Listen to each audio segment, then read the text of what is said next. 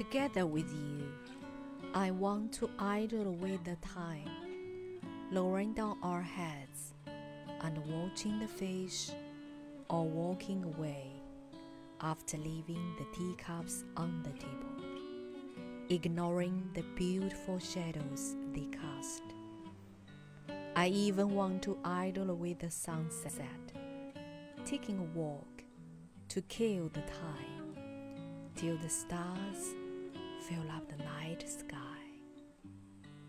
I also want to idle with the time when the wind arrives, sitting in the corridor, entranced, till the sorrow clouds in your eyes have blown away out of the window.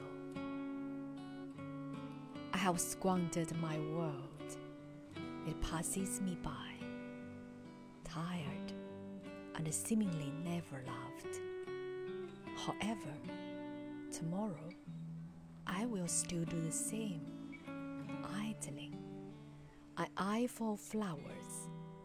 Life should be just as beautiful or meaningless like movie having been ignored. Desperate love and life sacrifice bring us a short while of silence. I want that we squander each other. Together, idle with the short silence and the long meaninglessness. Together, freight away the delicate ancient universe. Like leaning against a wooden rail and looking down at a mirror, a watery pool, till all the things that have been squandered behind our backs. Grow thin with